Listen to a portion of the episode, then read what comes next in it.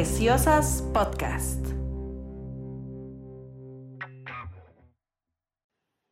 Y 3, 2, 1. ¡Oli! ¡Oli! ¿Cómo estás? Bien, en mi nuevo apartamento.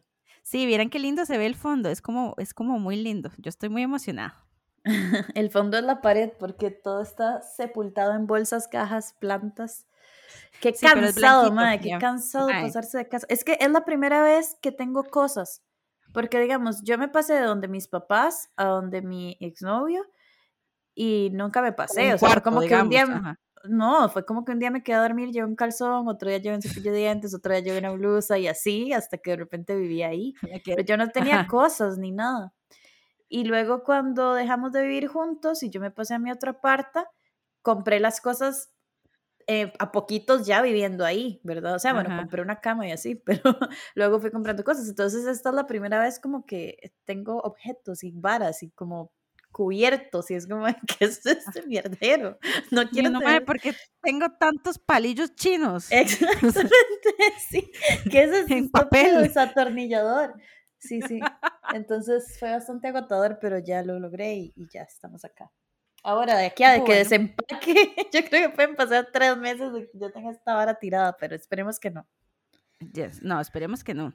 Em, yo muy emocionada porque tenemos Patreon, como les contamos la semana pasada, ya abrimos un Patreon, es patreon.com slash preciosas podcast em, y como les contábamos la semana pasada, es una plataforma en la cual nos pueden ayudar en diferentes montos, van a recibir diferentes beneficios, pero esencialmente la lógica es que Vero y Nina puedan comprar pan con queso, crema y eventualmente muchas cosas más por nuestro trabajo haciendo preciosas, que seguirá siendo gratuito y seguirá siendo disponible, pero si ustedes pueden colaborarnos, estaríamos súper agradecidas. Me encantó ese anuncio, me encantó. Sí, honestamente a mí me deberían contratar como anunciadora como, como no, no publicista, anunciadora, que es lo que anunciadora. sí. sí. La segunda razón por la que estamos emocionados es porque hoy vamos a hacer un episodio que nos pidieron como desde el día uno de Preciosas y que Verónica Jiménez se ha negado durante casi un año y es sobre la gordofobia, que si ya vieron el título de hoy, es el gordofabulosisismo. Yes. Yes. A mí me emociona em, también. Hace rato queríamos hacerlo. Bueno, sí, yo no sé si vos querías. Vos querías, pero no querías. Te daba ansiedad. Yo, yo siempre he querido, pero no he querido y voy a explicar por qué. Es porque es porque este es un tema como denso y entonces es un poco más difícil ser, ¿verdad? Eh, gracioso, pero bueno, está bien. Pero luego también porque hay demasiadas corrientes, hay demasiada información y a mí se me sale el periodista, se me sale el periodista y yo, bueno, pero si voy a hablar de esto, debo, debo citar con APA este artículo. Entonces mi cabeza empieza a hacer una tesis para la cual no tengo tiempo, o sea, no tengo tiempo de, de producirlo. Entonces, el domingo pasado, no me acuerdo cuándo, Nina me dijo, bueno, ya vamos a hacer gordofabulosismo y ya fue, va a ser la próxima semana y yo, ok, sí señora. y yo el martes en la noche me mandé tres birras eh, y me senté y dije, ok, ¿cómo voy a hacer esta vara? Y se me ocurrió que vamos a jugar, Nina, vamos a jugar bingo. ¡Qué emoción! Yes. Así que tenés tu bingo, te lo mandé. A ver. Lo tenés ahí como a manito, puede ser en el celular o puede ser. Ok, ajá. Bingo de la gordofobia. Exactamente. Este bingo de la gordofobia, eh, lo que vamos a ir haciendo es que em, tal vez Nini, espérese, déjeme pensar porque no pensé tanto cómo jugar. No, vamos a ir como usted con los ojos cerrados, va a ser así y va a escoger uno, lo va a leer y entonces vamos a decir si lo tenemos o no, ¿ok? Como si nos ha pasado o no como si nos ha pasado o no, exacto. Y a partir de cada una, entonces yo les voy a contar cosas, digamos que se me ocurran a partir de las casillas del bingo. Pero voy a hacer dos disclaimers importantes. La primera es que el tema de gordofobia es un tema complejo. Es un tema que está atravesado por temas de racismo, eh, mucho racismo y los orígenes son, de hecho, un rechazo a los cuerpos negros de esclavos, eh, ¿verdad? Sobre todo en Estados Unidos. Em, es un tema atravesado por el capitalismo, es un tema atravesado por estructuras de desigualdad social. Entonces, No voy a abarcarlas todas, no voy a poder hablar de todo eso, no me va a dar, lo lamento mucho. Este es como, este es como un disclaimer como para que luego no llegue, y me digan, sí, pero es que no dije esto que no sé qué, o bla, bla, bla, pero últimamente ando puteada porque la gente me explica cosas, estoy harta de que la gente me explique cosas. Entonces, no va a tener una profundidad académica para profundidad académica pueden sentarse a leer cosas académicas, lo que sí va a tener es mucha experiencia personal y que ustedes por lo menos puedan identificar cosas. La segunda, y muy importante, y por eso yo creo que lo han pedido mucho en Preciosas, eh, o por lo menos una parte, es que este no es un capítulo sobre amor propio. Ese ya lo hicimos, lo hicimos con Nosos Especial, por cierto, pueden ir a, escucharlo en Nosos Especial. Em, no voy a hablar de amor propio, nada de esto, nada, absolutamente nada de este capítulo está hecho para que ustedes se sientan bien ni para que se sientan empoderadas, ni para que se sientan mejor con sus cuerpos. De hecho, probablemente se van a sentir peor. Entonces yo les hago el disclaimer para que tengan las expectativas, ¿verdad? Sí, aún así, después de escuchar todo esto que acaba de decir Vero, ¿quieren seguir acompañándonos en este episodio? Son lo Ojalá lo disfruten muchísimo, exactamente. no, lo vale. Dicho esto, este bingo lo vamos a postear junto al episodio. Así que eh, si quieren descargarlo y jugar con nosotras mientras estamos aquí jugando bingo, también pueden ir marcando y luego nos cuentan si, si lograron cartón lleno, si lograron una fila, si lograron una esquina o algo. Ahí nos van contando. Ya, como, ¿y cómo se pone el frijol en el teléfono? ¿Hay forma de marcarlo?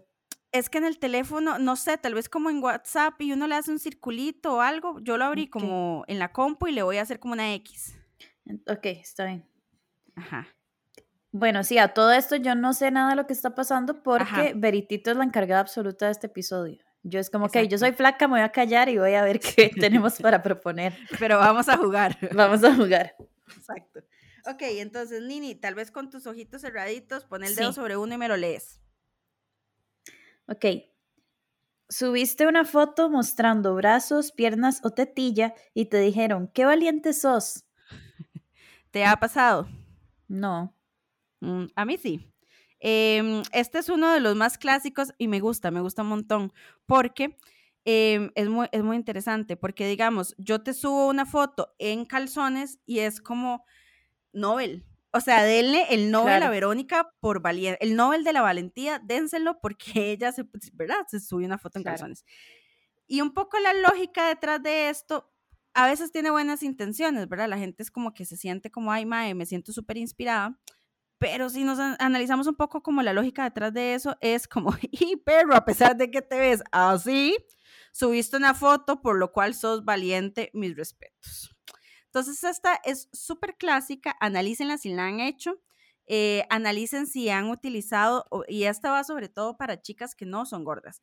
Em, estoy hablando de chicas, pero también chicos. Em, analicen si alguna vez han empezado a seguir activistas gordas o modelos gordas porque las hace sentir bien con ustedes mismas. Porque en algún momento se le salió en la jupa como, bueno, qué valiente ella. Yo podría pelarme el culo, digamos, porque mi culo es más delgado que el de ella. Habría que analizar lo que pensas, Nini, es que hiciste una caritita. Hice una caritita, yo voy a pasar haciendo carititas. Carititas. No, me llamó la atención eso como de inspirarse en un culo gordo para subir un culo flaco. Porque, digamos, a, mí no me ha pasado, pero siento que, o sea, me, llamó la atención que lo dijeras porque de fijo pasa. Sí, sí pasa. Incluso le pasa a uno. Digamos, yo recuerdo hace unos años, yo no soy una santa paloma, de cómo yo veía cuerpos más gordos que yo y mi cabeza lo que pensaba era, ok, ok, pero por lo menos yo no me veo así. Como, mm. ok, ok, yo soy gorda, pero es que yo, yo no me veo así. Mm, y, eso es súper hecho mierda, primero porque estoy completamente desvalidando el cuerpo de otra persona, segundo porque estoy utilizando a esa otra persona para sentirme mejor conmigo misma. Em, a mí me pasa muchísimo que muchos comentarios que leo de cosas que me dejan, yo tengo la suerte de que mm, no tengo tanto alcance y el alcance que tengo es como de gente buen right, que siempre es como mucho fueguito, mucha, mucho emoji, mucho muy lindo pero siempre hay como algunos comentarios que tienen que ver con inspiración, que uno sabe que sí, que estoy súper siendo inspiración para que te, te, pongas el crop top, porque entonces decís, Dima, si Verónica se le ve así, entonces, di, de fijo yo puedo. No digo que todo el mundo, pero pasa, ¿verdad? Eh, yo no creo que sea necesariamente mal, a mí me interesa mucho que la gente se pele el culo, o sea, a mí me interesa muchísimo que más personas se pelen el orto en Instagram o se saquen la teta en Instagram, pero tal vez habría que pensar por qué estamos siguiendo eh, mujeres o hombres gordos y si alguna vez los estamos usando como ficha.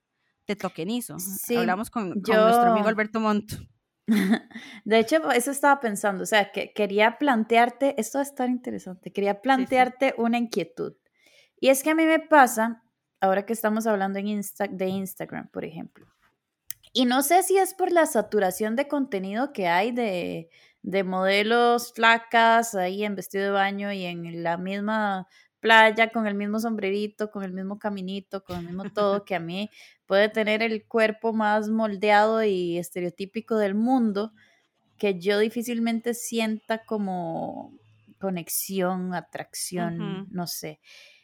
Y a mí me pasa, bueno, y vos sabes, porque, porque lo compartimos, o sea, que yo veo a una madre como esta, como online mami, y yo digo, fue puta más rica, madre. O sea, Jesús, ¿verdad? Yo, y no sé por dónde pasa, porque también debo confesar que pasa un poco por mi bisexualismo, pansexualismo, no sé, que, que así como a mí me atrae, digamos, más o sea, a ver, como que cierto tipo de maes, digamos, me atraen más que otro cierto tipo de maes, aunque al final si me caen bien, me gustan todos, pero digamos, me pasa con, con las chicas también, o sea, que yo veo chicas gordas hace mucho tiempo, o sea, en foto, en la vida y todo, y siento como una atracción, o sea, como que yo digo, fuck, qué guapa. Ahora, cuando yo, por ejemplo, me encuentro una foto, o, como de esta chica, ¿cómo se llama? La, la que patina.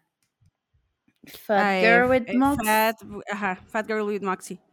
Tiene unas fotos máximas, ¿verdad? Donde tiene como un vestido de baño amarillo increíble y está con los patines y todo. Y yo veo la vara y realmente como que me produce algo muy chiva. O sea, como igual cuando veo una ilustración de algo muy chiva o veo una vara que me encanta, que yo digo, madre, quiero compartir este meme o quiero compartir este diseño o quiero compartir esta vara, muchas veces me pasa que yo digo, ma, esto me, me, me llama a compartirlo. O como que es una vara que si fuera un póster yo lo imprimiría y lo pegaría en el cuarto. Pero una vez que lo hago, me empieza el overthinking. Y yo digo, mae, no sé, no sé qué está pasando, no sé. Cuando yo pongo a esta chica gorda, negra, en patines, mi chinga en mi Instagram, yo digo, ok, ¿será que la gente va a pensar que yo lo estoy poniendo como para decir, como vean, soy flaca, pero apoyo que la gente se engorda? Ajá, exacto. Soy flaca, pero, pero, pero, no me, la obesidad. Ajá, pero romantizo la obesidad negra y no me, no me avergüenza poner esto aquí. O sea, como que yo empiezo a decir eso y yo es que no viene de aquí, pero entonces ¿de dónde sí viene? Y yo me voy a lo mío y yo digo, bueno, es que yo creo que genuinamente esto me gusta. Ajá. Pero es, al, final lo empiezo a overthinker tanto que sí es un yo creo. Y yo creo que sí, pero no sé, tal vez no, tal vez solo me hace sentir bien por alguna otra razón que es oscura y no sé. Pero eso me pasa y no te estoy pidiendo solución. te, cuento, te cuento eso. O sea, como que mm, lo del tokenizar y lo de. Madre, sí, no sé, nada. Sí, sí, yo creo como que para mí, por lo menos, la línea está como entre entre fuck, esta madre me genera un montón de cosas em, que yo creo, a mí me pasa mucho, digamos que de repente un montón, sobre todo chicas, que es como, madre, es que sos una diosa máxima y, ¿verdad? Y como todas estas varas. y yo genuinamente les creo que soy una diosa máxima, les creo. Y yo nunca pienso en esos casos como, como ay, pero esta, esta madre como que o sea, me está completando para sentirse mejor, para nada. Ahora, hay casos, y de estos creo que los, los que me refiero, en que se convierte como con las personas con discapacidad en inspiration porn. Eso, ¿verdad? Que, que, es como, ay, mírala, a pesar de que es gorda, ella se peló de la teta. Wow, ¿verdad? Y yo creo que ese es un proceso como interno en donde uno tiene que establecer la línea, ¿verdad? Ahora bien, efectivamente, por ejemplo, yo me considero una persona súper valiente por un montón de cosas, pero no solo por pelarme las tetas en Instagram, digamos, y no porque soy gorda. Em, efectivamente, hay una gran, hay una valentía que pasa por exponerse a que la gente te diga estupideces. pero no pasa por mostrar tu cuerpo, no pasa como por ponerte un crop top. O sea, yo creo que no deberíamos ser valientes por usar enaguas y tener las rodillas gordas, ¿verdad? No deberíamos ser valientes por usar chancletas y no tener tobillos, eh, que todas estas soy yo. Eh, mae, es como que debería ser absolutamente normal y yo creo que ese proceso, y por ahí va a salir alguno de los del bingo, que es la parte como de sentir atracción por personas gordas, em, es como dice, mae, obvio, ¿cómo no vas a sentir atracción por mí? obvio, obvio. Eh, o sea, me viste patinando hoy, huevón, obviamente. Sí. Em, pero entiendo, entiendo el dilema, entiendo el dilema porque creo que el dilema viene un poco de que de verdad hemos separado demasiado como gordos y flacas. Como que son dos seres humanos aparte, ma, y como que cuando se mezclan es como, wow, qué progre. Qué, qué pro, es como precioso, es súper progre porque es una gorda y una flaca. Debimos habernos llamado a la gorda y la flaca, ¿sabes? Para ser noventeras. Pero bueno, sí, entiendo. Muy bien. Bueno, pasemos a otra categoría para que no vertinquies más esa parte. Ahí escoge alguno. Eh, te viste en el espejo y dijiste, soy gorda. Ok. ¿Esta te ha pasado? A mí no. Ok. A mí sí, y fue como una gran, una gran revelación. Creo que, perdón, eh, creo que me ha pasado, ay, perdón. Ah, bueno, pero hay otra casilla así. O sea, sí, pero me ha pasado verme en el espejo y decir, me siento gorda. Ok, o, esa, marcala, marcala en tu bingo. Ok, sí, la marco. O como, sí, sí, sí, me siento gorda pero nunca como soy gorda. Eso no me ha pasado. Entonces, quienes nos están escuchando, marquen en sus casillas si se ven al espejo y dicen, me siento gorda, o si se ven al espejo, porque están las dos categorías, y dicen, soy gorda. Empecemos con el me siento gorda. Eh, eh, la gordura no es un sentimiento no es un sentimiento. A veces uno tiene sentimientos de amor, de odio, pero lo que es la gordura no es un sentimiento. Y esta es la parte importante, porque efectivamente vos podés sentirte hinchada, podés sentirte pesada, podés sentirte... sí, o podés sentir que... Sí. Podés ver, podés ver que tu cuerpo está más grande. Podés sentir que tus extremidades están más pesadas o están más no sé, aletargadas, tiesas, lentas, por alguna razón, porque tu cuerpo cambió. Todas esas cosas pasan, obviamente. Pero eso no es sentirse gorda, ¿verdad? Entonces, ¿cuál es, ¿por qué esta parte la puse y creo que es importante? Porque esta es la diferencia radical.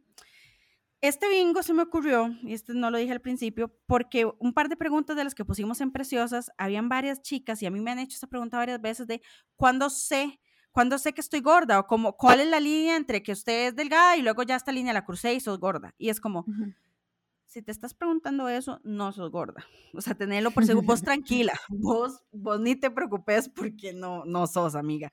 Pero estamos tan acostumbradas a esta cosa, ay, me siento gorda, que pensamos que la gordura es un sentimiento, es temporal, es pasajero y se va. Porque entonces al día siguiente ya no te sentís gorda yo me levanto en la mañana, digamos, yo, mi, mi rutina es levantarme, cagar, bañarme. Eh, yo me levanto, cago y me baño y soy gorda. Y luego voy y hago un pintito y soy gorda. Y luego trabajo y soy gorda. Y luego me voy a dormir y sigo siendo gorda. Y saliendo del mundo, digamos, yo em, subo fotos a Instagram y soy gorda voy a tiendas a buscar ropa y soy gorda, voy a los médicos y soy gorda. Es decir, enfrento un montón de opresiones sistemáticas por parte de la sociedad porque soy gorda. Entonces, la diferencia radical entre un tema de sentirse gorda y ser gorda es la opresión o las consecuencias discriminatorias que tienen ser gorda. Entonces, si vos te ves al espejo y decís, mae, soy gorda, ni siquiera lo tienes que decir con orgullo. O sea, ni siquiera te estoy diciendo como, soy gorda, sí, oh. Sino simplemente te ves al espejo y dices, ah, vos sabes que yo soy gorda. O sea, vos sabes que yo, yo soy gorda. Em, ya es un paso gigante en el que, en el que vos después decir, sí, sí, pero soy gorda. Eh, Nina es pelirroja. Yo este, soy, soy pequeña. Em, Nina es blanca. Yo tengo los ojos verdes. O sea, ni siquiera es identitario, es reconocer lo que estás viendo frente al espejo. Cuando vos decís, me siento gorda, no estás reconociendo algo que sos, estás reconociendo un problema que tenés, que ahí está, deal with your shit, mamita, sí, ¿qué putas es? Que, sí, que tomaste mucha leche y sos alérgica a los lácteos, o que comiste mucho queque de chocolate y te cae mal, o que tenés dos semanas de no hacer ejercicio y a vos te hace falta y sentís el cuerpo lento. O sea, allá anda a identificar tu colitis o anda a identificar como que hace que tu cuerpo se esté sintiendo diferente, pero deja de ponerle la categoría gorda porque estoy casi segura que no lo sos. Entonces, esa diferencia a mí me parece muy importante porque muchas veces, y por eso es que yo estoy súper, no súper peleada, pero que me enojo mucho con el amor propio, porque entonces es como chicas que tienen, chicas o chicos que tienen em, problemas de imagen, de autoestima, de trastornos alimentarios, de, de un montón de temas que pasan muchas veces por temas machistas, creen que la solución es empoderarse en sus cuerpos de la misma manera en que las personas gordas están luchando en contra de estereotipos, ¿verdad? Entonces, el amor propio como que ahí es donde se genera toda esta cosa como de, mae, bueno, ¿por qué las flacas no pueden hablar de esto? Porque entonces pueden hablar de otras cosas, mae. O sea, pueden hablar de otras cosas, pero no, no necesariamente sobre esta parte, sobre el activismo gordo, ¿verdad? Porque la vivencia es radicalmente diferente. A vos se te quita la inflamación mañana. Eh, incluso a un nivel mucho más alto, de repente la gente que subió de peso en cuarentena, ¿verdad? Y que, y que vio que sus cuerpos cambiaron, pero de repente retoman sus rutinas, ya tenían rutinas de ejercicio, tenían rutinas de alimentación o salían mucho a caminar y de repente sus cuerpos se vuelven a ser más pequeños y vuelven al estado en el que estaban de manera relativamente sencilla. Para muchas personas gordas como yo, eso no es posible. Yo he hecho todas las dietas existentes en los últimos 10 años. Eh, conozco gente que ha hecho cosas que rayan, digamos, en el, en el trastorno alimenticio y no pueden bajar de peso, porque la condición de sus cuerpos está determinada por un montón de cosas, por genética, por estructura ósea, por fenotipos, por problemas hormonales, por padecimientos de fondo, por un montón de cosas que viera que no podemos ver a quitarlo con keto. Entonces, es radicalmente diferente y hay que aprender a identificar qué estoy sintiendo. Y yo aquí voy a decir una cosa que yo no sé si, si me van a crucificar, pero lo he estado pensando mucho últimamente. El activismo gordo no es feminismo. El activismo gordo no es feminista. El activismo gordo es antirracista, puede ser incluso anticapitalista, pero los orígenes de, la discriminación contra las personas gordas no es discriminación contra los estándares de belleza. Los estándares de belleza tienen su propio issue y es un caquero, ma, y, todo esto es real, ¿verdad? que resulta que hay que esconder las estrías y resulta que hay que ir al escultor de cuerpos y, y tengo que bajar tanto, bla, bla, bla. Y eso todo es real y pasa mucho por estándares machistas de belleza. Pero la discriminación contra las personas gordas no es solo estética. Tiene que ver también con, que aquí me voy a ir de right, pero tiene que ver con temas, yo no sé si la traducción es eugenistas, como eugenics. Bueno, la lógica en que, de que hay que mejorar la raza, ¿verdad? Entonces, por ejemplo, que yo debería matar bebés con discapacidad y que yo debería matar bebés judíos, si les suena parecido, es que era la lógica de, de los nazis. El movimiento de eugenics Em, en los 1800, cuando empezó a cobrar mucha importancia, era un movimiento evidentemente blanco, evidentemente de hombres, donde querían depurar la raza.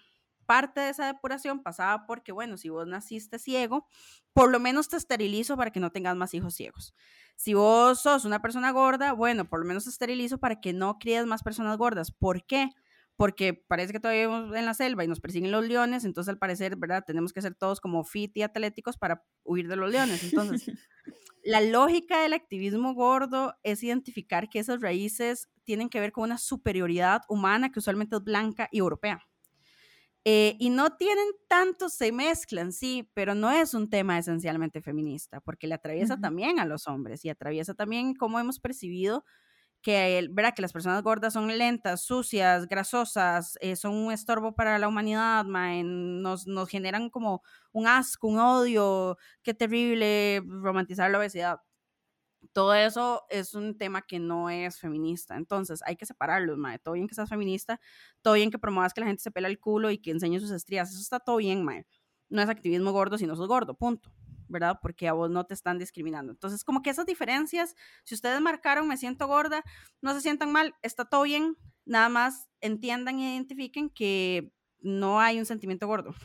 Identifiquen por qué se están sintiendo así eh, y, vayan a terapia o vayan al nutricionista o mediten. Me llama la atención ahora que decís esto de género porque la vez pasada estaba como un grupo de gente el que vea a un mae gordo y como que siento que el bullying hacia los maes hombres gordos es muy normalizado de siempre. O sea, en las pelis y así. En las películas, en la vida. O sea, es como si bien obviamente de las mujeres gordas pasan por un montón de cosas, los hombres gordos también pasan por otras que, que hombres no gordos no pasan. Y creo que sí, no sé, por, por las dinámicas de los maes, así como, ¡ay, crepicha, narizón, hueso! O sea, verdad que yo siento que entre amigas, o sea, nosotros no vamos a llegar y es como, mae, con ese pelo de mierda me vas a venir a decir tal cosa. Y los hombres son así por alguna razón. Digo, obvio, no todos, pero los grupos de maes y, y, así, entonces, como que me quedé pensando en eso, como el, el lo normalizado que está, que incluso los, los mismos más, yo me acuerdo que tenía un compañero gordo que él mismo como que hacía chistes, pero que se sentía como que eran en defensa de él mismo. O sea, que era como bromeo sobre mí para que no sea tan doloroso como los demás bromean sobre mí, o no sé. Pero... Como esta narrativa del maecillo geek gordo en la escuela que después que además siempre la narrativa que después se convierte, no sé, como el dueño de Silicon Valley, ¿verdad? Pero es como, jaja, ustedes no me apreciaron. Y es como, ay, ¿por qué no podemos estar todo en la vida? O sea, em, que tal vez aquí lo que voy a hacer es pasar directamente a otra de las casillas porque creo que está relacionada y, nos, y para no quemarla. Entonces, es esta. La de, si tenés una pareja, cualquier tipo de pareja, se sorprenden y felicitan exageradamente el poder del amor. El amor es ciego. ¿Te ha pasado? Que sí, digo, no me ha pasado porque yo no soy gorda, pero me ha pasado estar con un mae gordo y que, y, que la gente era como, wow, y era como mae, y este mae, o sea, se tiene que dar con una piedra por el pecho.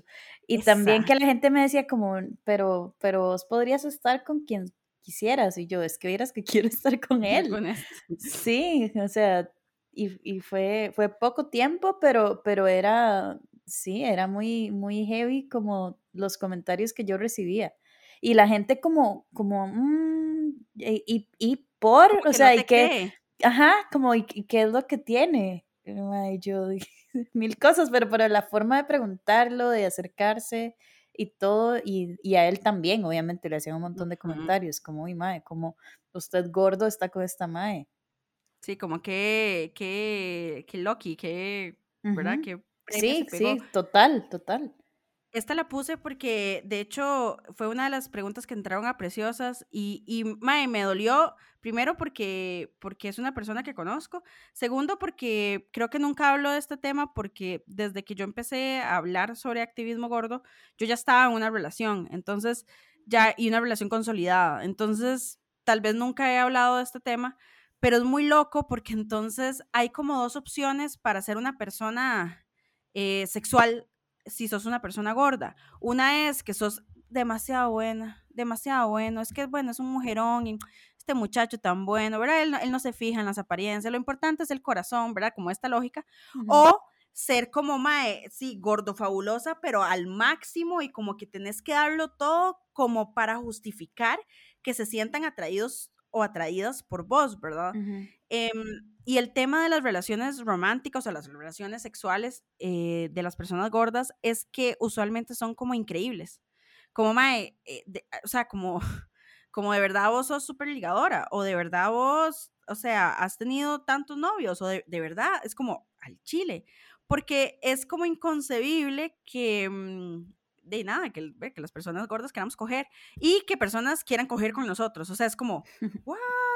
¿Verdad? Y es muy complejo porque hay que pasar, y ahí sí hay que pasar por un proceso primero de amor propio, Mae, que ni deberíamos pasarlo, o sea, sí hay que pasarlo, pero digo, no debería ser una condición para eventualmente em, tener relaciones con personas. Em, hay como que creérsela demasiado y hay como que ser demasiado como wow. Y no todas las personas tienen que ser así. Y todo es porque tenemos como estos estándares de belleza que incluso si nos gusta una persona gorda, decimos como, ah, pero es que me gusta su interior. Como que nada más no podemos, no podemos ver una foto de una persona gorda, mae, en bikini y decir, fuck, qué rica. Y digo, no todas las personas, pero en general, porque ya, ya establecimos usted y yo que, ¿verdad? Que nosotros es como, pero es muy difícil sentirse y, lo que voy a decir va a sonar súper raro, pero es muy difícil sentirse sexualizado cuando uno es una persona gorda. y, y, se siente como hasta casi como que te están haciendo un favor, ¿verdad? Como, ay, mae, pero deberías agradecer que te ligaron. Y eso puede llevar a un montón de relaciones súper abusivas, ¿verdad? De, de, de, no, me voy a quedar con este o con esta doña porque me dio bola, ¿verdad? o como porque, porque yo nunca voy a encontrar a nadie más, o te vas a quedar soltera toda la vida, etcétera, etcétera, etcétera. O el otro estereotipo que es, bueno, ahí encontrás un gordito. Lo que tienes que hacer es buscar un gordito y ya entre gorditos se acompañan. Y es como, madre, no, ¿qué tal si una persona gorda? Terrible. Y otra persona gorda se enamoran genuinamente porque se enamoran porque son personas, no porque son personas gordas, madre. Es terrible, pero yo creo que también hay que hablarlo porque genera muchas inseguridades. Yo creo que parte de la condición humana es sentirse deseado y desear otras personas. Y cuando te privan de, la capacidad de sentirse deseado, es súper bajón. Eh, y, también aquí, digamos, en mi experiencia o lo que a mí siempre me pasó fue que, bueno, que ya hemos establecido que yo era, era algo zorra y entonces a, mí me gustaba mucho ligar, mae, y nunca en la vida, mae, de verdad, te lo digo, nunca en la vida, a mí me ha gustado un mae que yo diga, mae, pero es que está fuera de mi alcance, o que yo diga, mae, es que nunca se va a fijar en mí, o sea, jamás, ¿cómo? Si soy yo, yo más bien es como, ay, papito, bendecido serías, ¿verdad? Pero eso es porque yo soy así, porque mis papás me criaron así, mis papás más bien dicen como que ellos deberían quitarme un toque de autoestima porque qué pesada que soy. porque tus papás te compraron tacos para ir a fútbol y cosas para ir a gimnasia porque todo lo podrías lograr en la vida. La reina del universo y yo, sí, obvio, papi, la reina del universo, lo soy. Pero me entendés que ya yo tenía un camino ganado, ya yo tenía un camino adelantado. Ahora, personas que no tuvieron esos entornos altamente positivos, Em, fácilmente van a decir, y me gusta esta persona, pero jamás se va a fijar en mí. No, y además hay personas gordas que reciben muchísima violencia desde su propia casa, desde su propia mamá o papá, eh, o familia, o tías, o todo. Entonces, digo, obviamente, si tenés todo lo contrario y todo lo que has recibido desde pequeñito a pequeñito es que estás mal, tu cuerpo está mal y que no deberías hacer así, pues por supuesto en el momento en que alguien te da media bola, es difícil no irse ahí únicamente por el hecho de que, sí, o sentís que es mentira o, o, te aferras a eso como la única opción que vas a tener de que alguien te dé bola. Porque si pasa muchísimo esa violencia así desde las casas. Y ahí el llamado es como, mae, no se sorprendan tanto cuando, cuando ven una pareja donde hay una persona gorda. No, no hagan comentarios como de, jue, ¿cómo hizo? Mae, ¿qué pasa, verdad? Jue, ¿cómo hizo? Y yo le enseño. Le doy clases. Idiotas. En fin. Next. Ok, voy a otra casilla. Em, has usado las mismas leggings durante los últimos 10 meses porque son los únicos que has encontrado que no son una carpa de circo. Uy, yo siempre. Me acuerdo de tus leggings negros, de hecho. Los tengo. Mae, qué duro, perro. Eh, mae, esta tiene que ver con la ropa, es de lo que yo más hablo porque porque es de lo que más a mí me afecta y que es, una, es un claro, claro, claro síntoma de que yo soy lo que en inglés se llamaría un small fat, una gorda pequeña, digamos, que me acerco muchísimo más como a las tallas estándar o a, los estándares de belleza. Y por lo tanto mis opresiones tienen que ver en muchos casos con cosas como las que hemos hablado, pero también con este tema de la ropa. Ya vamos a ver algunas que, por ejemplo, a mí no, no, me, no me pasan así. Pero lo de la ropa es terrible porque mm, ok, bueno, no quieren hacer ropa para mí, entonces, ¿qué me pongo? Porque si ando chinga, estoy romantizando la obesidad. Pero si me pongo ropa de señora, no me sexualizan. Pero si compro ropa plus, que es bonita, tengo que pedirla en Estados Unidos y tengo que pedirla de gente que la hace con sangre de bebés. Entonces, eh, no, hay no hay forma de ganar con el tema de la ropa, Eso, vi el, eso vi el otro día de una chica que como que le preguntaron qué andaba puesto y puso que era no sé qué y que era algo de Forever 21 o de Pull Bear, no sé. Y alguien le criticó como que era fast fashion. Y es una chica gorda que dijo, mae, me encontré una blusa después de no sé cuántos meses de que no encontré nada en ninguna tienda. Es como, mae, no me joda. ¿verdad? es que no hay forma de ganar, digamos, no, no hay forma. Luego en, los, en, las, en las second hand y los vintage llegan todas estas chicas cool de TikTok, mae, y agarran una camisa 3XL y la compran y la convierten en una minifalda y un top, mae. Ojalá les dé diarrea. O sea, de verdad, de verdad. sos una pésima persona. Ojalá, ojalá te duela la panza todo el día, mae, porque vos podés ir a una tienda y comprar tela y hacerte la nagua y el top o comprarte una camisa XS, mae. ¿Por qué tenés que quitarme la única blusa 3XL que hay en la americana, compa? Entonces, digamos, no en esta no hay forma de ganar. Em, yo he tenido un marca explaining, o sea, yo no te puedo explicar la cantidad de veces que marcas nacionales me han explicado su modelo de negocios. Es más, me han explicado cómo funcionan los negocios. Ellos me, ellos me explican cosas. Eh, alguna gente se ha atrevido a hacerme las multiplicaciones. Como vea, es que yo compro tanto de tela, entonces yo compro tantos centímetros más de tela, entonces me sale más caro y por eso tengo que cobrar esto más.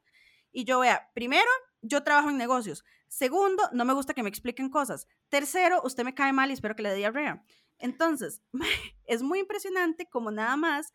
Yo, vea, yo respeto más, de verdad, de corazón, de corazón, de corazón, yo respeto más a alguien que me diga, Vero, hola, ¿cómo estás? Eh, Vieras que es que me vale verga. Me vale tres kilos de verga. Y yo le voy a decir, ok, ok, cool. Y ya yo sé que sos una persona de mierda, pero decímelo. Y todo bien, todo bien, no te compro, no, no te promuevo, eh, pero está todo bien, quedamos en paz porque por lo menos fuiste sincero. Pero esto, ay, Bella, ¿cómo estás? Vieras que sí, hemos estado hablando un montón de hacer tallas más grandes. Vea, Bella. Bella. Primero metes el bella entre el culo y segundo, mejor no me conteste, porque es como, ay, ya estamos, y yo qué me pongo mientras tanto, mae. Entonces, a mí esta me enoja muchísimo porque es que de verdad, cada vez que yo quiero, yo, ay, ahora se me ocurrió que quiero un calzón.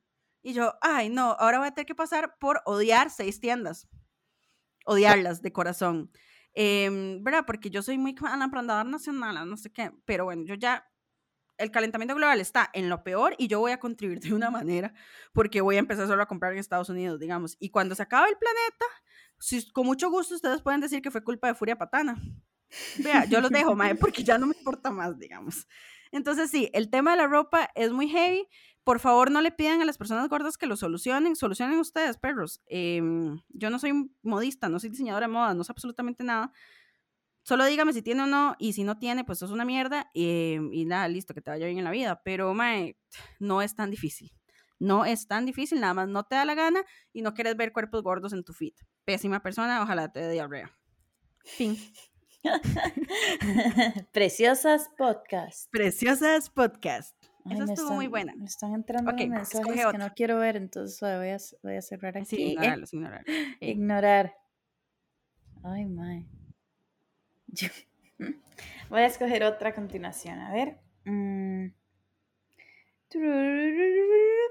Te dijeron que no podías trabajar en algo hasta que bajes un poquito de peso. Uy, este, este hay un story time. Cuando yo empecé a... No, yo fui a la feria ocasional de la UCR cuando estaba en el cole, en quinto año. Y estaba ahí toda ñoña en el sector de periodismo, ¿verdad? Big mistake. Y apareció como alguien de Canal 6, creo, siento, porque yo siempre casi que odio Canal 6. Em, y me entrevistaron, como esta estamos en la feria ocasional, hey chiquita, ¿usted qué quiere estudiar? Y yo, ah, ya quiero estudiar periodismo, es mi gran pasión.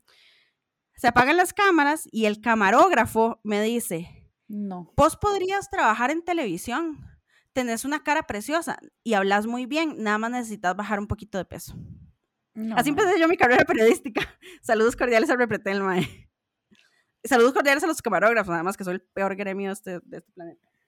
Em, así, entonces, bueno, yo por eso es que no trabajo en Repretel, porque no he bajado de peso. Ya cuando baje, yo voy, de fijo, me encanta.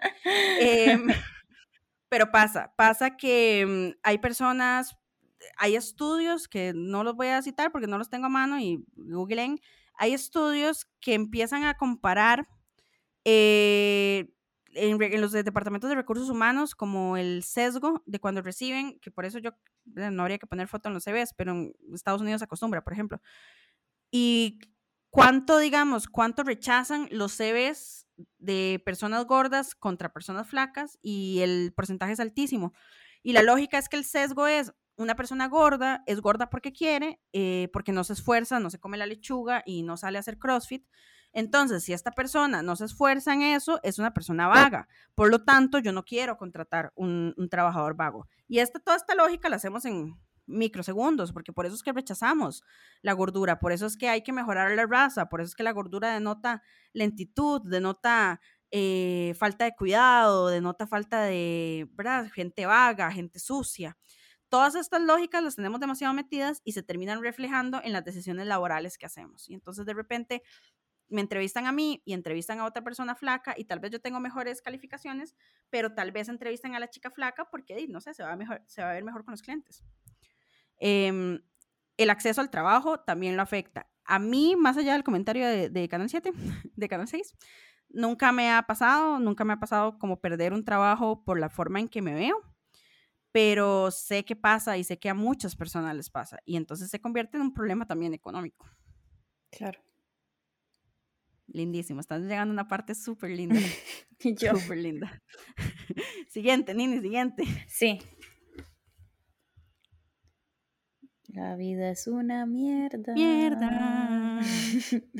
Em, subiste una foto pintándote los labios o inserte cualquier acción y te dijeron que estás romantizando la obesidad. ¿Te ha pasado? A mí no me ha pasado. Pero sí, que rajado. Y pasa, una cosa que me impresiona es lo de comer, digamos. O sea, si yo, Nina Flaca, subo una foto de que pedí, me pedí sushi y me trajeron dos pares de palillos porque pedí tanto que parece que era para dos personas, yo subo eso y no hay ningún problema. Es como, jaja, qué buena Nina. Jaja, qué buena Nina, come mucho. Pero lo sube a una persona gorda y obviamente es como estar romantizando el comer de más. Exacto. Todo el tiempo las personas gordas nos exigen que probemos que estamos intentando no ser gordas. Digamos, no importa que no bajemos de peso, pero que subamos la ensalada y que pongamos que estamos con nutricionista.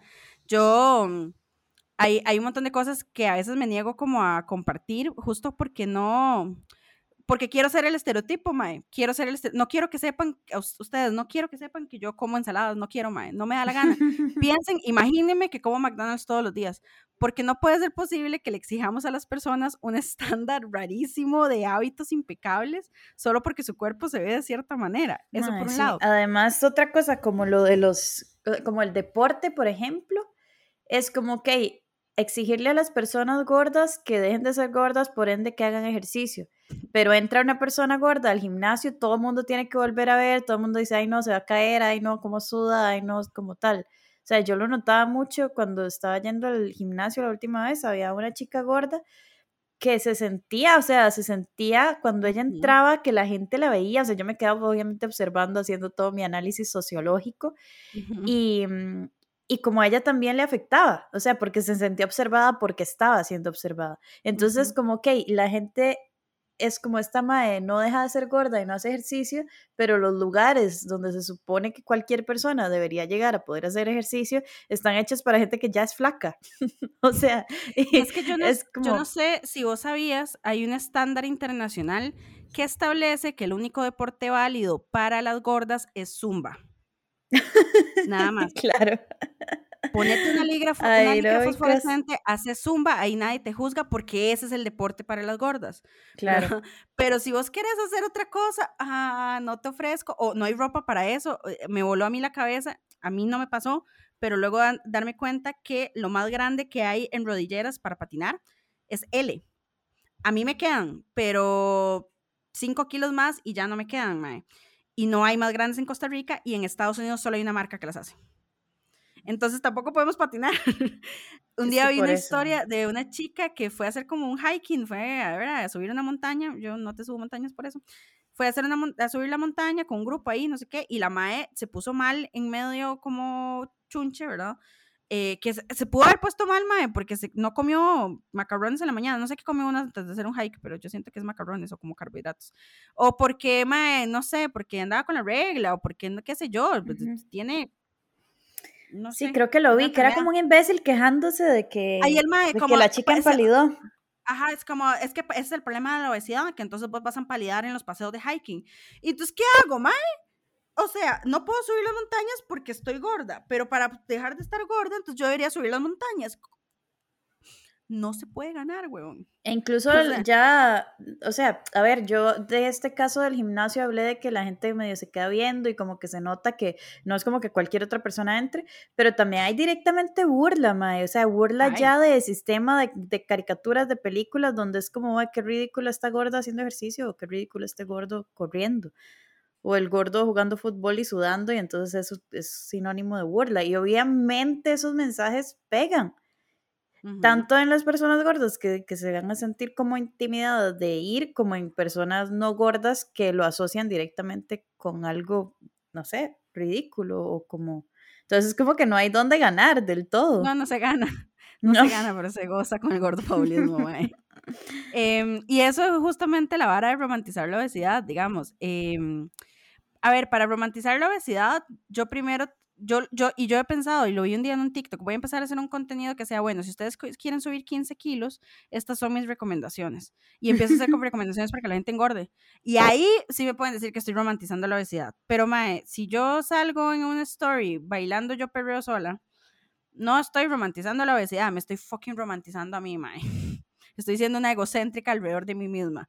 Pero no es porque sea gorda, Mae, y no es romantizar la obesidad. O sea, nadie nadie que me vea a mí, nadie, ni aunque me amen, va a decir, vos sabes que yo para alcanzar el grado de fabulosismo de Vero voy a empezar a engordar.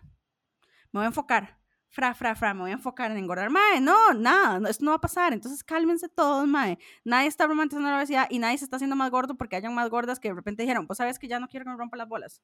Vos sabes que ya, ya se acabó. Entonces, Mae, em, si llegan con ese, con ese comentario, la verdad es que, chao, o sea, ni que, ni que ganas de discutir, Mae, anda, anda con tus crossfiteros, mae. Yo, ¿cuántas, ¿Cuántas poblaciones me he echado en este episodio? O sea, ¿cuántas personas he enojado yo en este episodio? Bueno, una, una, una maravilla. Justificado. Escogete otro, escogete otro. Sí. Eh, te Ajá. Te castearon como la amiga secundaria o en ride, apoyas a tu amiga que es el centro de atención, le tomas la foto, pero nunca sos la estrella de la historia. ¿Qué ha pasado? Eh, no, a mí no, no sé, ¿no? A mí no me ha pasado, em, porque bueno, con esta personalidad, ¿verdad? Es bien difícil dejarme a mí como afuera. Pero sí me ha pasado de repente ser como sentirme sombra, cuando con, con, amigas que son despampanantemente eh, bellas dentro del estándar, digamos, sí pasa, digamos, que de repente llegan los maes, y me ha pasado desde el cole, que llegan los maes ahí como a ligar, no sé qué, y a vos ni te ven a los ojos, mae. O sea, es que ni siquiera como para ah, mira, aquí hay otra persona. qué interesante, hay una gorda a la parte de esta mae que es la que me interesa. Em, pero además este es un estereotipo que se ve muchísimo en las películas, donde la gorda siempre es la mejor amiga. Siempre hay una mejor amiga que es gorda, que se banca todas, mae. O sea, que que si vos lloras a las 3 de la mañana y necesitas helado de chocolate, la gorda te lo lleva, que es la madre, que es tu, ¿verdad? Tu dama de honor, que es la madre que además se acuerda de todo, ¿verdad? Como que es la mejor, es Mónica de Friends cuando era gorda con Rachel, o sea, es ese estereotipo de amiga gorda que está ahí para vos porque las gordas somos buenas, las gordas somos buenas personas, las gordas nunca le hacemos daño a nadie, eh, solo nos preocupan los demás, que brillen, que brillen las demás, que brillen las placas. Y esta vara es como eso, te castean y uno lo ve mucho en grupos de amigos, em, hagan el recuento, digamos, sobre todo tal vez ya a estas edades, digo los 30, no tanto, pero en el cole, ¿qué rol jugaba la gorda de tu clase en los grupos de amigos? como piénsenlo, porque es que es el único rol que se nos permite tener como amigas. Y si hay una gorda que empieza a tomar el spotlight, es como, ah, bueno, sí, es, porque es graciosa. sí, es que bueno, es, graciosa. O tiene una cara muy bonita. Es como, no, es porque soy yo. Ya, fin, completa, integral, ¿no? no ni porque soy gorda ni porque soy graciosa. Pero eso pasa muchísimo. Así que dejen de hacerlo, ¿ok? Sus amigas gordas no son su comodín y no están ahí como para que ustedes se sientan mejor, son personas que también son una mierda de personas, ¿ok? La vida es una mierda. Échate otro. creo que nos hemos juntado demasiado con Monto últimamente. Sí, sí, yo creo que ese es el problema. nos está afectando. Me siento como Ok. Um, uh, ¿Te diagnosticaron una muerte temprana con solo verte en un consultorio médico o te dijeron que tu problema de ojos, dedo gordo del pie, oreja es por sobrepeso? Yes. Digamos, a mí me una vez me dijeron que me iba a morir de, colesterol cuando me fui a hacer un examen de la vista. De la vista, para hacerme anteojos. De la vista, mae. La madre ni siquiera era como doctora, era como técnica. Y yo, ok, cool, cool, cool. Cool, cool, gracias, te agradezco un montón. He escuchado de gente que va con un dolor de verdad de, de pie y le dicen, sí, no, es por el peso y tenía una fisura. No le hicieron radiografías. Em, esto pasa mucho, sobre todo en ginecología, ¿verdad? Que de repente es como, ay, me duele, sí, es por el peso, baja de peso, se te quita y era un tumor, em, era un quiste, era un mioma que había que quitar. Entonces, el tema médico, no voy a entrar mucho porque ese me pongo a llorar y no tengo ganas de llorar en preciosas, pero Em, es uno de los temas más complicados y cuando la gente, cuando la gente, o sea, yo y otras personas decimos que la gordofobia mata, es porque de verdad mata.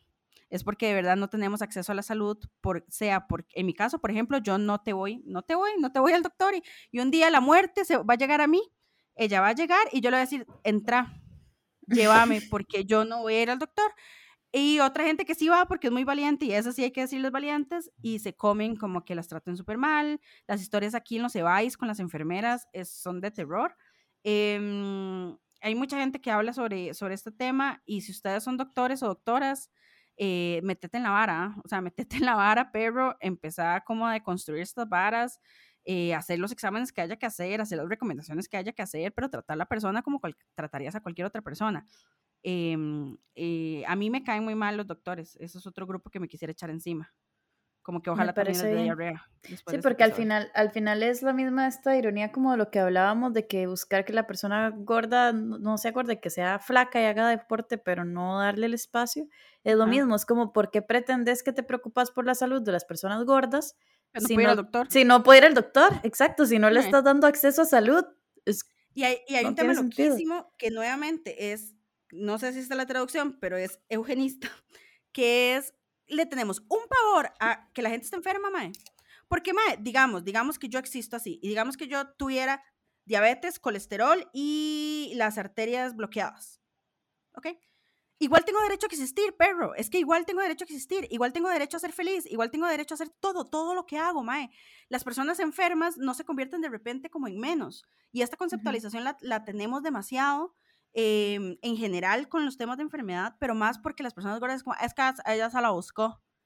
Y yo sí, vos digamos que jalas líneas de coca todos los fines de semana en la Cali, de fijo no te estás buscando algo, perrillo. O sea, pero las gordas siempre nos merecemos tener diabetes y ya, y si nos morimos, ya fue, ¿verdad? Porque es lo que nos merecemos. Entonces, Mae, yo reivindico mucho la idea, a mí no me gusta esta vara, es que va, yo, yo, estoy gorda, pero soy saludable. Mae, yo estoy segura que yo soy gorda y no estoy saludable. Eh, pero I guess we'll never know. We'll never know. Y si estuviera enferma, sigo siendo igual de valiosa, mae, porque no pierdo validez por tener una enfermedad. Punto, listo. Déjenle el miedo también a los cuerpos enfermos, porque es como que solo validamos ciertas enfermedades porque son de lucha. Es como, ay, le dio cáncer, pero luchó, luchó y está luchando y wow, que... y es como, mae, todo tiene que ser una vara de inspiración, todo todo tiene que ser así, como todo lo que sea como grandilocuente. Y bueno, no, mae, hay gente que tiene las arterias tapadas es una cagada, mae. Y habría, habría que buscar las formas en que la sociedad tengamos acceso a alimentación fresca, a mejorar nuestros hábitos alimenticios, a educación sobre alimentación, sobre movimiento, eh, para que efectivamente, digamos, no se nos colapse la caja. Pero, mae, si la gente se enferma, eh, tampoco es como para hacerlo sentir mal. Entonces, basta con su temita de salud, ojalá les dé diarrea también. Next. Next. A mí nada más me preocupa que vos tenés una reunión en nueve minutos. Yo creo que sí lo logramos, sí lo logramos. Ya estamos finalizando. Em, desarrollaste un trastorno alimenticio, pero no te dieron tratamiento médico o psicológico porque tu índice de masa corporal era muy alto esta es, a mí no, no me ha pasado, pero es súper heavy porque eh, la anorexia, la bulimia, todos los trastornos, trastornos de la conducta alimentaria, eh, parece que son solo de personas flacas. Entonces, si vos, aunque ya estés en un punto en el que no te viene la menstruación, porque ya estás en un grado muy avanzado del trastorno, no te van a atender porque seguís siendo gorda. Eh, y es jodido porque te vas a morir. Te vas a morir o vas a vivir eternamente en un trastorno que es muy duro, muy difícil, eh, que te quita la vida, que te roba la vida y nadie te va a creer. Porque ni siquiera con un trastorno de la conducta alimentaria te convertiste en la persona que se suponía que tenías que ser. Prueba de que no todas las personas tenemos que ser delgados, ¿verdad? Este es muy heavy y también, también es como de llorar en el sentido de que, mae, no puede ser posible que una persona tenga un problema de salud mental y no le crean por cómo se ve. O sea, es como, mae. De verdad, otra vez, doctores, nutricionistas, psicólogos, psiquiatras, todos, metete en la puta vara. Next. Next. ¿Nos quedan más? Sí. El de abajo, el último. El abajo, abajo, abajo. El del avión. ¿Tuviste que pagar dos asientos en un avión, un extensor de cinturón o sudaste de pensar que el cinturón no cerrara? Yo en el último viaje que hice sudé de pensar que el, cinturón no cerrara porque me di cuenta que los cinturones son diferentes en todos los aviones. En un avión me quedaba flojísimo y en otro me cerró apenas. Y entonces ya es como, ah, sumarle una ansiedad nueva a mi vida, qué emoción. Pero hay gente que para poder viajar, eh, para no incomodar a la persona que va a la par, lo hacen comprar dos asientos. Porque la persona a la par va muy incómoda con una persona gorda a la par. Que si necesitas un extensor de cinturón, ¿verdad? Que es para que se haga más grande, lo tienes que pagar por aparte. Tenés que avisarle a las aerolíneas que sos una persona gorda para que te hagan los accommodations. Eh, y hay gente gorda que del todo no viaja porque las, em, los grados de discriminación que se dan en las aerolíneas es súper, súper fuerte. Incluso de gente que en el avión, si le toca la par de vos, le dice, Mae, yo no viajo en este avión al frente de vos. Entonces, esa es muy linda también, esa, esa, esa es súper bonita. Para terminar la nota, porque como estoy corriendo, porque ya llevamos un pichazo, para terminar en una nota alegre, Nina, eh, léeme el único que nos queda. El único que nos queda dice, te moriste de cáncer diagnosticado tarde por falta de exámenes debido a que tenías que bajar de peso primero. Wow. Este es para terminar en una nota alta. Nadie lo va a poder llenar porque estamos todos vivos. Eh, y solo por eso no tenemos, nadie va a tener el cartón lleno. Pero este es muy heavy. La gente se muere porque llega y no le hacen los exámenes. Llega con un dolor de estómago y le dicen, no, no, eso es, tenés que bajar de peso, regresa cuando bajes de peso y cuando regresa tiene metástasis. Tenía cáncer en el estómago y se le distribuyó todo el cuerpo y se mueren. Se mueren sin acceso a la salud. Entonces, la gordofobia, por eso es que no se trata de amor propio, por eso es que no se trata de solamente ser fabulosas, se trata de preservar nuestras vidas, se trata de poder acceder a, a salud, poder acceder a tratamientos si los necesitamos. Entonces, si ustedes no quieren que más personas gordas mueran, van a tener que empezar a deconstruir todas las otras casillas. Van a tener que pensar a pensar si han conocido gente que le ha pasado esto. Si a lo largo de su vida ustedes han perpetuado alguna de estas cosas. Vean que todo en este bingo ninguno tiene que ver con cómo se siente uno por dentro. Ese es otro tema. Y las personas gordas lidiamos con un montón de cosas, con un montón de traumas y con un montón de temas de amor propio, de creérsela, de todo. Pero todos estos que están aquí, todos son cosas que el otro nos hace, que la sociedad nos hace. Son discriminaciones sistémicas. Y, y esta es como la conclusión, digamos, con la que quiero cerrar el programa del día de, del día de hoy, que es entendamos que la gordofobia, que además no es ah, tan amiado estar gordo, es odio a los cuerpos gordos. Y ese, y ese odio se manifiesta de muchísimas formas. Entender que es un problema estructural y que para, ya vieron que aquí se tienen que unir los doctores, los crossfiteros, pues yo dándole a los crossfiteros, los gimnasios, las marcas, las marcas, de ropa. Em, ¿Quién más le decía mucho? No, las marcas creo que fueron las que más me enojaron. Los nutricionistas, Em, los empleadores, todos van a tener que empezar a hacer cambios si queremos desestructurar este sistema. No se desestructura con que vos ames tus estrías. No se desestructura. A malas. Subí la foto chinga. El mundo no va a cambiar. Y entendelo desde ahí y entonces pensá, ok, cool, ya yo estoy ahí, ya yo amo mis estrías, yo ya me siento en una posición en la que puedo contribuirle al mundo y ahí sí, empezar a ver cómo difundir más esta información. Pero separemos las cosas porque al final del día esta opresión estructural mata personas, ¿verdad? Las estrías creo que no, hasta el momento. Em, y esta es la conclusión del día de hoy. Amemos nuestras estrías. Se me pasó muy rápido esta, esta hora, es que está muy interesante. Sí, hay muchas cosas más, capaz que dentro de unos tres años y medio podemos hacer un gordo fabulicismo, parte 2, porque ya, ya quedé muy agotada.